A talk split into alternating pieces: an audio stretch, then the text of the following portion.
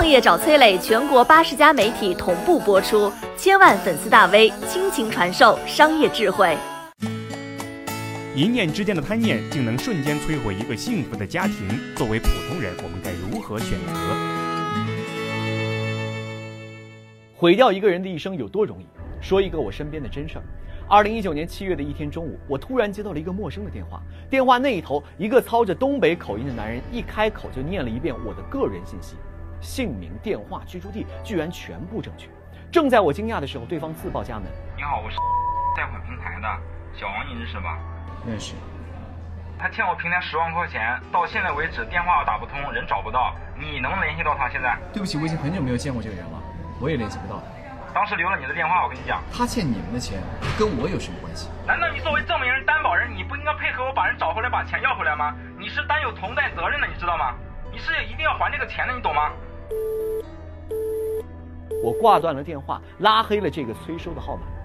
三天后，我陆续听说其他认识王某的朋友也接到了类似的电话，粗略估算他欠下网贷本息超过五十万。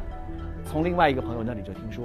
王某不仅欠下了大笔的网贷，还涉嫌挪用所在公司三十万的采购公款，公司老板已经准备报案了。朋友们都非常的诧异，家庭幸福，两个孩子，兢兢业业努力工作的好人王某，怎么就会突然挪用公款，欠下巨额网贷？后来真相大白，王某有房贷有车贷，妻子生下二孩之后，经济压力陡增。二零一九年五月，他在网上看到了一个跨境赌博网站的入口。看到网页上那个虚拟赌场里很多的用户人气很高，很多人还赚了钱，鬼迷心窍的他也是蠢蠢欲动。最早几百几千的投入，一开始赢多输少，他开始有了靠赌博改变命运的想法。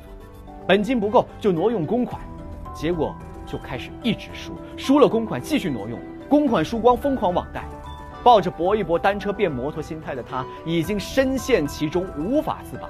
王某肯定不知道，他看到的网页里众多赚钱的赌徒，不过是赌博网站刷数据的机器人，目的就是要让他从众，而所有的输赢都是电脑后台控制之下，在庄家的掌控之中。熟悉人性的庄家，目的就是让他先赢钱，然后不可自拔的乖乖送钱。因为王某涉嫌挪用公款，他的父亲找到了公司的老板，面对三十几岁的年轻老板，年近七十的父亲扑通一声跪在地上。老板赶紧冲上去扶起他，王某的父亲老泪纵横，恳求老板不要报警，说卖房也会把公款和欠债还上。从在杭州有房有车有两个娃的幸福家庭，到全家破产被迫卖房还债，差点身陷囹圄，王某的人生转折点就在那一瞬之间的贪念。珍惜美好生活，远离网络跨境赌博。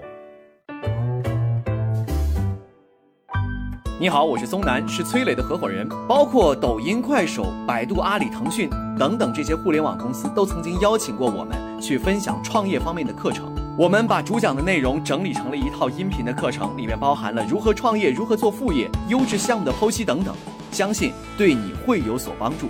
下拉手机屏幕，在节目简介里添加我的个人微信，这套课程今天免费送给你，快去领取吧。